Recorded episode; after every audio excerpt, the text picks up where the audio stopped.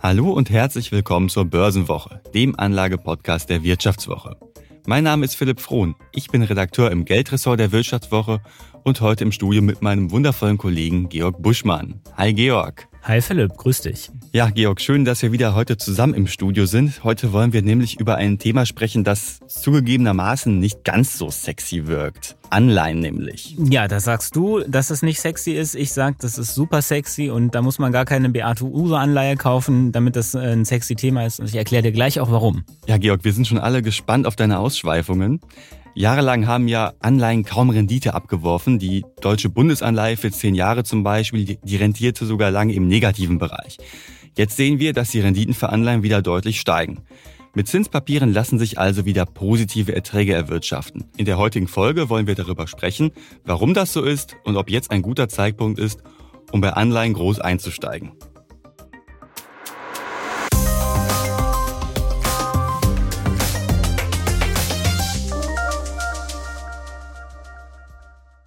Ja, Georg, die Renditen am Anleihemarkt, die steigen ja gerade kräftig. Bundesanleihen für zehn Jahre bringen wieder mehr als ein Prozent Rendite. Klingt erstmal nicht so geil, aber es ist immerhin das erste Mal seit 2014, dass es so ist. Und hast du da schon zugeschlagen oder äh, dich großartig mit Anleihen eingedeckt? Ich habe tatsächlich dieses Jahr schon äh, eine Anleihe mir ins äh, Portfolio gekauft, allerdings keine Bundesanleihe, sondern eine Unternehmensanleihe von einem DAX-Unternehmen. Und das ist jetzt auch schon wieder zwei, drei Monate her. Welches DAX-Unternehmen war das denn, wenn du schon so... Das war äh, Volkswagen. Ja. Der Autobauer, du weißt, ne? Golf und so. Du, Kennst du? Ja, ja. Nicht, nicht uneigennützig bei dir wahrscheinlich. Ich meine, du hast ja auch einen Golf gekauft, ne? Habe ich nicht, nein. Das muss ich an dieser Stelle hart dementieren. Ich habe keinen Golf gekauft. Ähm, Genau, aber ich habe die Anleihe gekauft und äh, die brachte damals so roundabout boah, noch nicht ein ganzes Prozent für vier Jahre und ähm, ja, seitdem ging es mit den Renditen nochmal aufwärts. Mhm, aber kurz, um mal unsere Einleitung wieder aufzugreifen, da hast du ja schon gesagt, Anleihen können sehr wohl sexy sein und es gibt ja auch nicht nur Bundesanleihen. Wir haben ja gerade äh, gesehen, du hast äh, eine Unternehmensanleihe gekauft und erzähl doch mal, warum können denn Anleihen auch sexy sein? Naja, also wenn du jetzt mal in dein Depot guckst, oder wenn ich in mein Depot gucke, zumindest, dann sehe ich, äh, da sind ganz viele ähm, Aktien, die seit Jahresanfang extrem viel verloren haben. Und das ist natürlich. Sieht schön rot aus. Relativ unerfreulich. Und dann ist es natürlich sehr schön und gibt dir ein gutes Gefühl, wenn du noch ähm, Wertpapiere im Depot hast, die äh, da ein bisschen gegenlaufen und wo du weißt, okay, wenn ich die bis zum Ende der Laufzeit halte, dann habe ich eine recht hohe Wahrscheinlichkeit, dass ich meinen Einsatz und ein bisschen was ähm, on top zurückbekomme. Also mhm. etwas, das jetzt in dieser nicht so ganz einfachen Phase an der Börse ein bisschen dagegen hält und das finde ich ist absolut mhm. schön und äh, sexy ist vielleicht ein bisschen das falsche Wort, aber ähm, Eine gute auf jeden Verkaufe Fall auf jeden Fall es ist auf jeden Fall äh, notwendig, Anleihen zu haben im Depot als Gegengewicht für, für Aktien. Und ähm, deswegen war ich da immer schon sozusagen dafür. Und jetzt gerade im Moment ist es besonders schön. Mhm. Vielleicht springen wir auch nochmal ganz kurz zurück. Wir wissen ja alle, wenn Aktien sinken, dann steigen die Anleihen etc. Das zeigt ja die Historie. Ja, also diesen Zusammenhang gibt's ja im Moment nicht. Also der Zins äh, drückt alle, alle Anlageklassen, Aktien, Anleihen, Immobilien Kryptowährung, was du, äh, was du hast, äh, wird vom, von steigenden Zinsen, von stark steigenden Zinsen negativ beeinflusst. Aber Anleihen bieten dir natürlich eine andere Sicherheit, als das bei Aktien der Fall ist.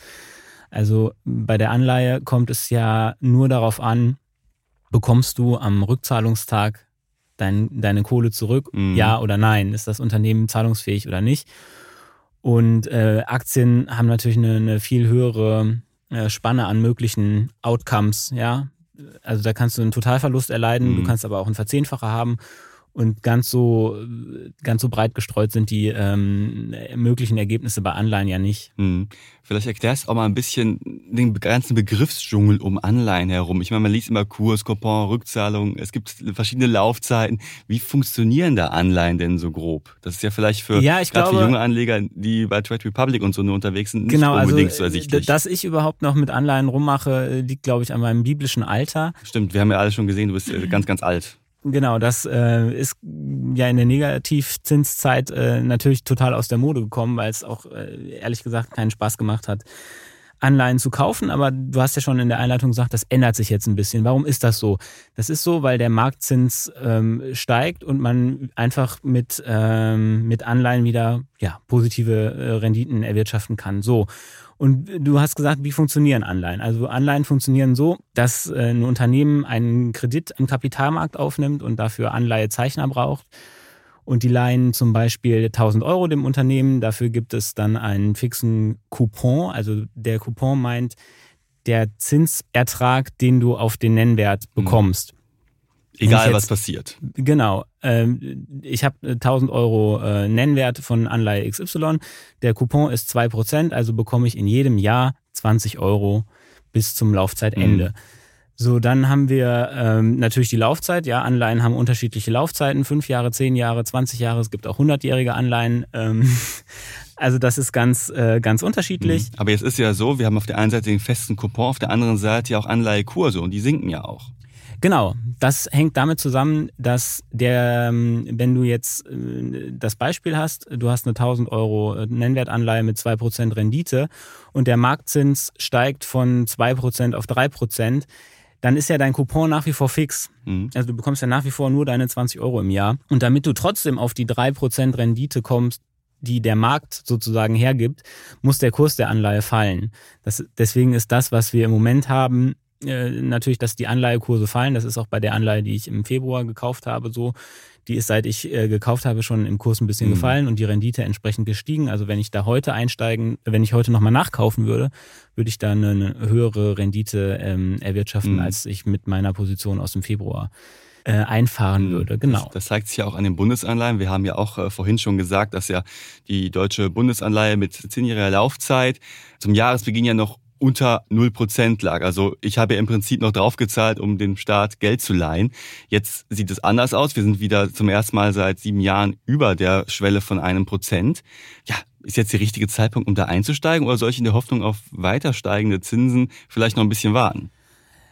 Also vielleicht einmal unser Disclaimer vorweggeschickt. Das, was wir hier machen, ist natürlich keine, keine Anlageberatung, sondern eine Informationssendung und eine Unterhaltungssendung. Und wenn ihr ähm, Entscheidungen am Kapitalmarkt trefft, macht ihr das auf eigene Rechnung und auf eigenes Risiko. Was ich bei den Anleihen jetzt im Moment mache, ist, dass ich so ein bisschen schrittweise reingehe. Also vielleicht einmal, warum hat man Anleihen im Depot? Ich habe das ja eben schon mal mhm. ein bisschen angerissen.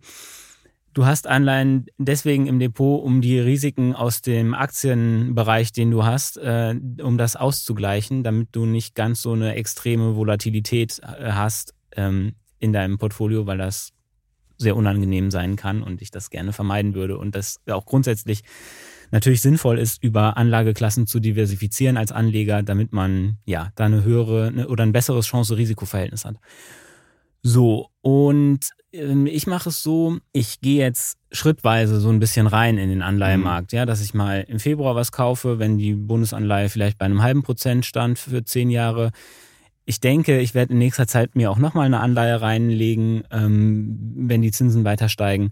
So, und dass ich das so peu à peu mache, dass man so ein, ja, mhm. das Risiko, dass man sozusagen viel zu teuer kauft, ein bisschen streckt. Was ich außerdem mache, ist, ich halte die Laufzeiten kurz. Also meine. Also du hast nicht die NRW-Anleihe mit 100 Jahren Laufzeit geholt? Nein, das habe ich nicht gemacht. Ähm, und zwar aus folgendem Grund.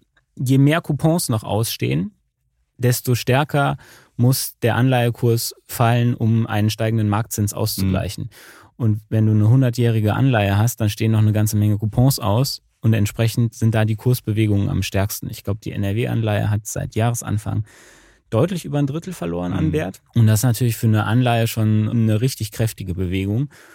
Und äh, je kürzer deine Laufzeiten sind, desto weniger macht der Marktzins äh, dir am Kurs kaputt. Mhm. Und ähm, weil ich davon ausgehe, dass die Renditen am Anleihemarkt noch eine Weile steigen, bin ich jetzt eher im, im kürzeren Bereich unterwegs. Was heißt kürzerer Bereich? Ich habe äh, die, die VW-Anleihe läuft, glaube ich, 2026 aus, also haben wir da vier Jahre. Das ist, äh, finde ich, eine einigermaßen überschaubare mhm. Zeit und ich mache das auch so, dass ich meine verschiedenen Anleihen so über die Jahre staffeln. Das, das heißt? Ja, dass nicht alles in einem Jahr fällig wird. Mhm. Dass man ein gewisses Fälligkeitsprofil aufbaut, damit man da, ähm, jetzt kommendes Jahr wird zum Beispiel eine Anleihe bei mir fällig Und dann habe ich die Möglichkeit, wenn bis dahin die Zinsen sich verändert haben, mhm. darauf halt nochmal zu reagieren. Mhm. Und wenn man, ähm, wenn man jetzt alles für fünf Jahre festlegt, dann hängt man halt komplett an der Hat keine Zins Möglichkeit mehr da, dann hängt man, quasi. Ja, dann hängt mhm. man mit seinem gesamten Anleihdepot halt an diesem Zinstermin und muss gucken, wie sind die Zinsen in fünf Jahren. Die können dann so oder so sein und dann, dann habe ich da eine, äh, eine Menge Cash, das ich anlegen muss. Mhm. Jetzt verhält es sich natürlich auch so, äh, ein Prozent Zinsen bei der Bundesanleihe zum Beispiel. In den USA sind es ja drei Prozent für die Staatsanleihe, für die Zehnjährige. Das gleicht ja nicht die Inflation aus. Also wir hatten ja zuletzt Inflationsraten von sieben, acht Prozent das funktioniert ja nicht. Also ich komme ja nicht, meine Anleiherendite, die schafft es ja nicht, äh, die Teuerungsrate auszugleichen. Ganz genau, das ist so. Aber macht dich das nicht traurig? Macht mich das traurig? Nein, das macht mich überhaupt nicht traurig, weil die Anleihe ja das die Anleihe soll mir Sicherheit geben und nicht äh, eine reale Rendite. Die reale Rendite hole ich über meine realen Assets, also über äh, Aktien, meinethalben. Mhm. Und die äh, Anleihe soll einfach nur ein Gegengewicht geben und eine, eine Rendite, mit der ich fest kalkulieren kann. Und im Moment ist es ja so, du sagst, ja klar, im Moment ist die äh, Inflation hoch und die Anleiherenditen gleichen das noch nicht aus. Also Aber real machst du Minusgeschäft. Wahrscheinlich.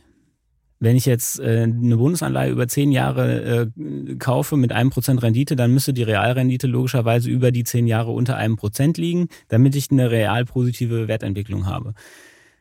Gehe ich davon aus, dass das so ist? Nein, aber es könnte natürlich trotzdem passieren. Das muss man auch klar dazu sagen. Ne? Das mhm. kann kann sein. Wir, wir kennen die Zukunft nicht. Also ich kann nicht zehn Jahre in die Zukunft äh, schauen und äh, viele andere auch nicht. ähm, genau, also, aber klar, man muss damit rechnen, du wirst äh, real ähm, am Ende des Tages im Minus landen. Aber die, du musst dich natürlich auch fragen, was ist die Alternative? Mhm. Und ähm, mein Sicherheitsbaustein im Depot in den letzten Jahren war sehr viel einfach äh, Cash, weil es unattraktiv war, mhm. in den Anleihenmarkt zu investieren für Private, weil wenn du, weiß ich nicht, 0,2, 0,3, 0,4 Prozent hast, und dann noch Transaktionskosten. Wenn du Anleihen kaufst, dann bleibt äh, nicht mehr so viel übrig und dann kannst du mhm. das Geld auch gleich Cash halten. Aber jetzt hast du ja sozusagen eine, eine bessere Opportunität, nämlich mhm. indem du äh, Anleihen auch guter Bonitäten ähm, bieten ja über ein Prozent über zehn Jahre und, und ähm, wie gesagt, du bekommst auch mit DAX-Unternehmen über relativ kurze Zeiträume über zwei Prozent.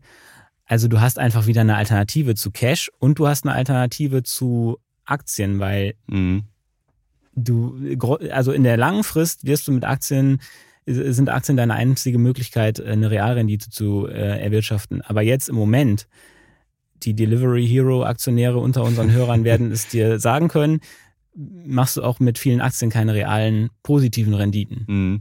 Heißt also, es ist besser, also eine reale Rendite werde ich wahrscheinlich jetzt nicht unbedingt erwirtschaften, aber es ist besser, als das Geld einfach auf dem Girokonto rumdümpeln zu lassen, wo ich ja original nichts kriege. Zum einen das, aber zum anderen sind Anleihen halt einfach im Depot auch wichtig, genau aus diesem Gegengewichtsmotiv. Mhm. Also meine Aktien laufen im Moment wesentlich schlechter als meine Anleihen und das ist auch logisch. Ja. Jetzt ist es ja so, dass die Renditen einzelner Anleihen ja durchaus unterschiedlich sind. Also wir haben ja gerade schon gesagt, Bundesanleihen momentan etwas über ein Prozent, US-Staatsanleihen drei Prozent, äh, Griechenland zahlt, glaube ich, noch ein bisschen mehr. Äh, woran macht sich das fest und worauf muss ich bei der Auswahl der Anleihe denn achten? Also die Rendite einer Anleihe hängt von zwei Faktoren ab, nämlich einmal von der Bonität des Schuldners. Und, und der deutsche Staat ist halt ein sehr guter Schuldner, ein sehr Der deutsche Staat ist ein AAA-Schuldner, also das Nonplusultra, was es sozusagen gibt. Und deswegen sind die, ist das eine Prozent über die zehn Jahre im internationalen Vergleich ziemlich wenig. Und ähm, zum anderen hängt die, ähm, hängt die Rendite einer Anleihe von äh, der Laufzeit ab. Also je länger deine Laufzeit, desto höher ist äh, in der Tendenz deine Rendite. Weil einfach äh, du mehr, äh, mehr Risiko nimmst, ja. Mhm. Das Risiko für mich, dass VW bis 2026 pleite geht, das würde ich jetzt mal sagen, das kann man einig, einigermaßen einschätzen. Aber ja. ob das Land Nordrhein-Westfalen im Jahr 2121 noch zahlungsfähig ist, da tue ich mich ein bisschen schwer mit, das zu beurteilen. Mhm.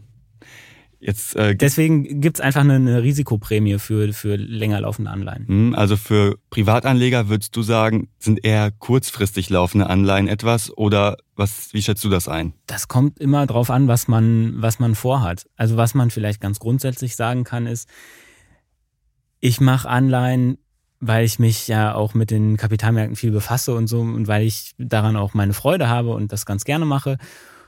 Aber grundsätzlich äh, ist natürlich das etwas, was viele Leute einfach nicht machen wollen. Und es gibt auch bequemere Lösungen, um in Anleihen zu investieren. Also du kannst zum Beispiel ETFs kaufen, die dann ähm, in zum Beispiel deutsche Staatsanleihen mit einer Laufzeit mhm. XYZ äh, investieren und kannst über diese Vehikel an der ähm, an der äh, Wertentwicklung von Anleihen natürlich teilhaben und das sozusagen in deinem Depot abbilden. Und ähm, wenn man nicht die Zeit und nicht die Ressourcen hat, um ein eigenes Anleiheportfolio sich aufzubauen und zu pflegen, dann sollte man das machen und das ist auch eine gute Lösung. Hm, also es ist auch mittlerweile ganz einfach möglich, über ETFs das zu besparen, ja, weil ja, es ist ja so, dass ja äh, Anleihen oft in Paketen quasi an Großinvestoren ja auch verkauft werden, aber es ist ja auch möglich, als Privatanleger daran teilzuhaben. Ja klar, du kannst über ETFs äh, in, in Anleihemärkte äh, investieren, wie du möchtest. Ja, du kannst in Euro ähm, Unternehmensanleihen, mhm. einen Korb von Euro Unternehmensanleihen investieren, du kannst in Dollar nominierte ähm, US-Staatsanleihen investieren, du kannst also in alle möglichen Anleihe,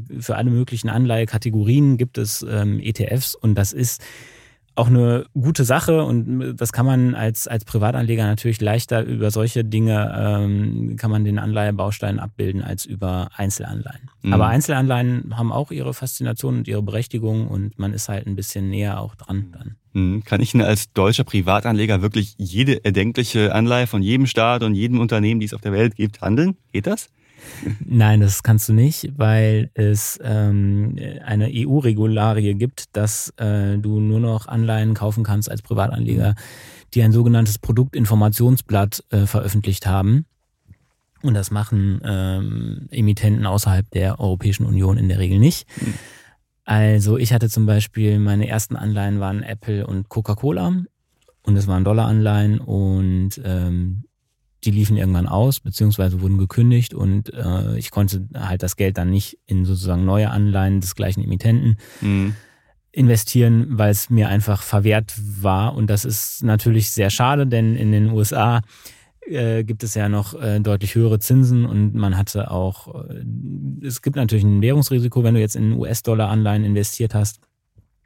Aber der US-Dollar ist ja wie der Euro auch eine, im internationalen Vergleich gesehen relativ harte Währung.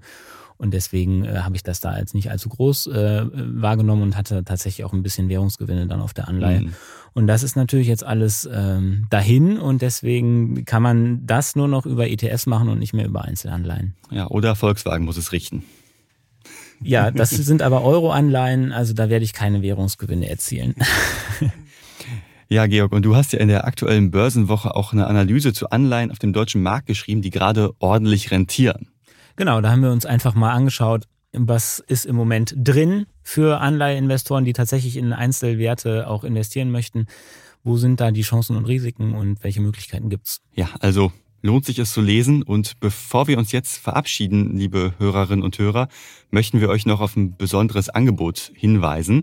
Als Abonnenten der Börsenwoche bekommt ihr nämlich alle Inhalte der Wirtschaftswoche für fünf Monate zum halben Preis. Das Angebot findet ihr unter vivo.de slash bw-abo oder im Link unten in den Show Notes. Und damit sagen wir vielen Dank fürs Zuhören an alle Zuhörerinnen und Zuhörer. Und wir hoffen, es hat euch sehr gefallen und dass ihr in der nächsten Woche wieder mit dabei seid. Tschüsseldorf aus Düsseldorf.